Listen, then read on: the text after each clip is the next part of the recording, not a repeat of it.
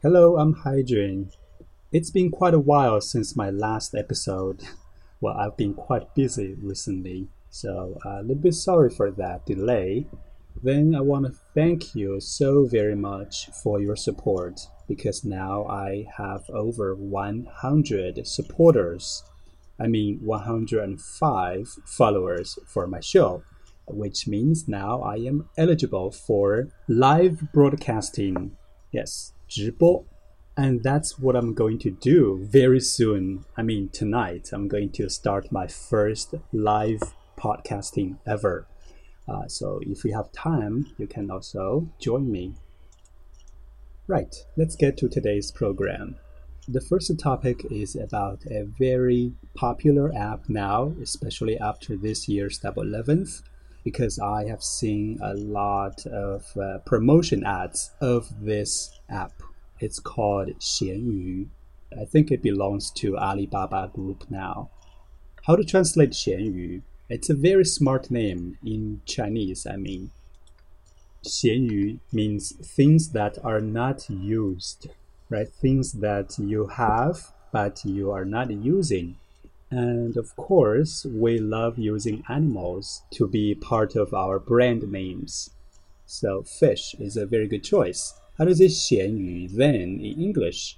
Well, 闲鱼, if it means it is not actively being used, so it's idle. And idle can also be an adjective meaning you are uh, not engaged in something, right? You're very casual, very relaxing. so if I have to translate it, it will be idle fish, I D L E fish. And lately, I've been using 闲鱼 quite a lot because there are so many books that I have read, and uh, I'm not intending to reread them. And I hate the idea of dumping them. Dump, D U M P, or let me say discarding them, D I S C A R D. Discard also means to dump to throw away something. Yeah, so I hate the idea of uh, dumping or discarding the uh, books that I have read because if I do dump them, the only person that will benefit from uh, from this will be the cleaning ayi in my building. She will be very happy to collect those books and sell them by kilogram that's totally a waste. It's uh, to me, it's uh, even more serious because it, it shows uh, my disrespect for the value of my books. So I decided to resell them on Xianyu, but there are problems. A major one is that there are so many pencil marks on those books. I love making notes while reading. I have a habit of uh, underlining some uh, very interesting ideas or uh, useful phrases. Yes, I'm an English teacher, but I still am learning some new expressions that I can use. What did I do to those pencil marks? Well, of course, I'm gonna erase them. Uh, but before that, I need to transcribe those notes to my computer. That means I type those notes uh, into a document and later I will get those notes printed to review them, of course. Otherwise, what's the use of uh, transcribing those notes? Yep, after cleaning the books, I would take photos of them and make a post on Xianyu, write some descriptions of my books. And then, of course, there will be some asking customers so I need to answer their comments. And the most hateful part is haggling or bargaining. H A G G L E. That means to bargain, right? I think this is the dark side of uh, Taobao if people are uh, used to buying things on Taobao, they are used to this idea of haggling because sellers on Taobao are willing to giving a few kuai or a few jiao just to satisfy the customers because they have so much competition. But for me, it's a different thing. It's annoying because I don't rely on this for a living. So I generally say, no, no haggling. yeah, that's the set price. Yep, after some successful transaction, I need to write delivery forms and contact the delivery guy. As you can see, I spent a lot of time on every transaction. So here's the problem of time cost. The cost of uh, my time involved in something. Uh, 时间成本. I generally think my time is quite valuable, but if I dispose my time on Xianyu, it's a very losing business. So this idea came to me last night, which is I can give my read books out as gifts to my fans. Well, first, it's a form of showing my gratitude, my thanks for my fans' support. Also, books will be in needed hands. If you're listening to my show, that means you are most likely an English lover, and possibly your English is pretty good. So I'm sure you can, you are able to read the books that I read. Therefore, in this way, the value of my books are realized, are appreciated. So I learned two lessons from my Xianyu affair. One is that, you know, whenever we do something, we need to consider the cost of time, the time cost. A lot of times we are not a, we're not aware of time cost, as a result of which we uh, wasted a lot of time for the sake of a few kuai. You are buying things, you know, uh, you compare 10 or 5 shops for prices just to save maybe three kuai, five kuai, then consider your comparison of this product takes a lot of your precious time, uh, which can be used on something even more meaningful, like uh, like to read a paragraph or uh, to chat with your friends. In this way, time will be more cherished, right? So uh, think of time cost. Don't be blinded by the interest of a few kuai. Uh, the second lesson is that, well, uh, do not buy stuff. Don't buy, don't buy things excessively, uh, which leads to our second topic, Double Eleventh Global Shopping Festival. So, what did you buy this year? Double Eleventh, 双十一, right? You can also call it hand chopping festival.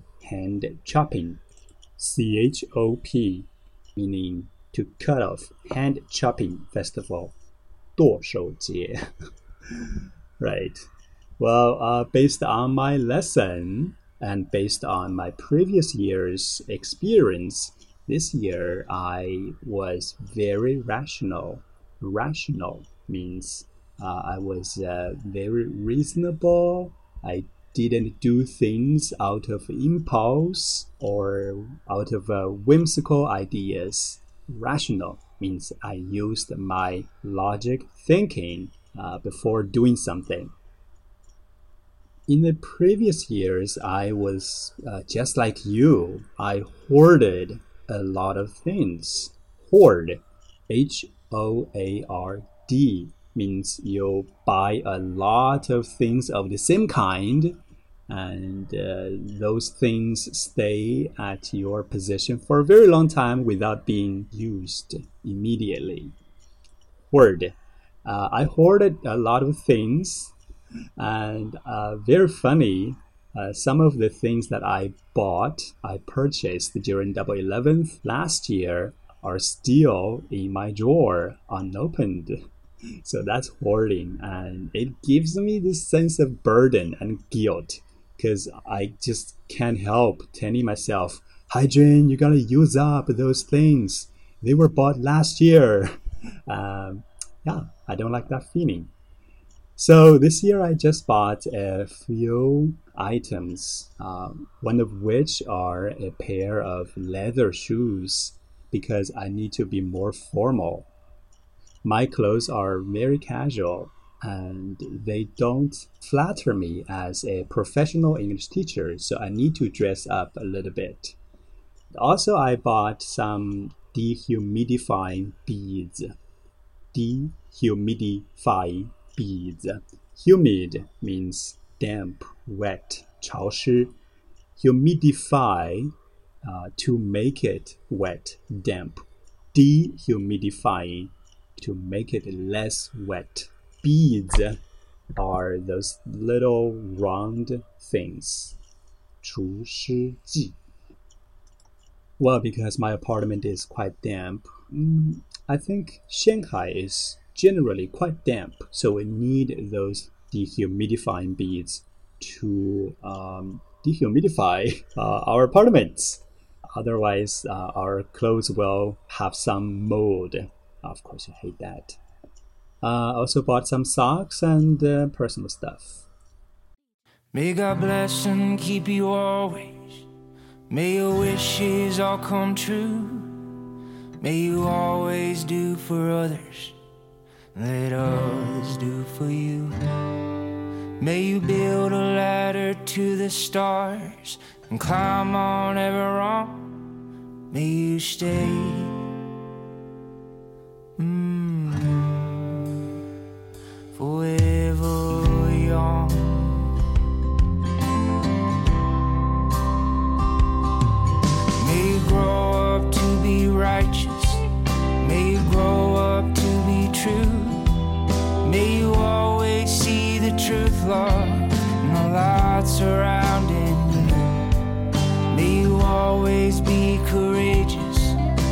Stand upright and be strong. May you stay,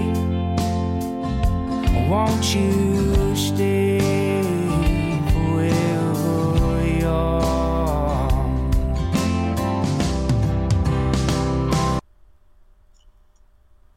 Okay, let's move on. Has this ever happened to you? Uh, you want to find a tennis teacher or a swimming teacher, or you want to learn erhu or calligraphy or French language, but you just don't know where to find such a teacher, such a professional teacher and you hate to commit yourself to half year long courses at some training academies. So, have you ever thought of uh, just to make a post online and then teachers will contact you? I mean, professional teachers, very qualified for their jobs, will uh, answer your posts well, there happens to be such an app, app, app. Its name is 跟谁学, to learn from whom. I run into this app very randomly. I, I don't even remember how it came to my site, but I learned that it's the number one education O2O company in China, of course, now O2O, offline to online. And this app is awesome uh, because I can post recruitment ads for my one on one classes to find some students.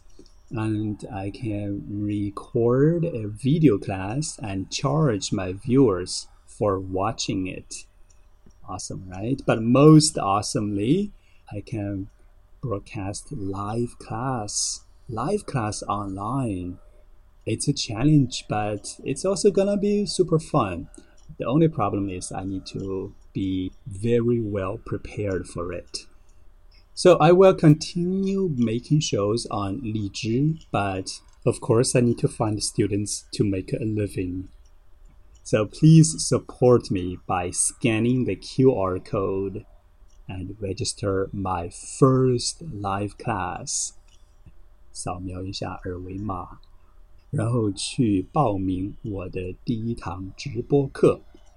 Uh, you don't have to attend the class if you don't have time all I need is more people to enroll. I need a higher enrollment to attract more viewers.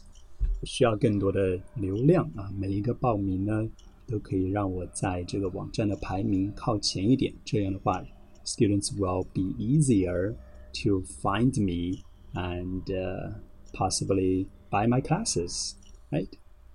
这样的话，我会更加开心的给大家做免费的 节目在荔枝上面。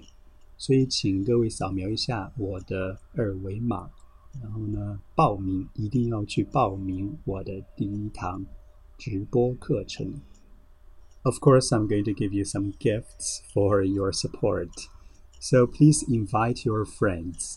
对于邀请好友报名我的直播课程最多的前三位朋友，我会送给你们《Newsweek》英文版的杂志啊。这本杂志呢，现在在中国大陆是禁止销售的，在淘宝上呢很难找到。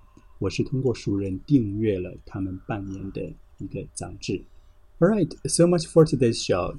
Thank you very much, and please go register my live class. We'll see you next time or tonight at 8:30. Bye bye.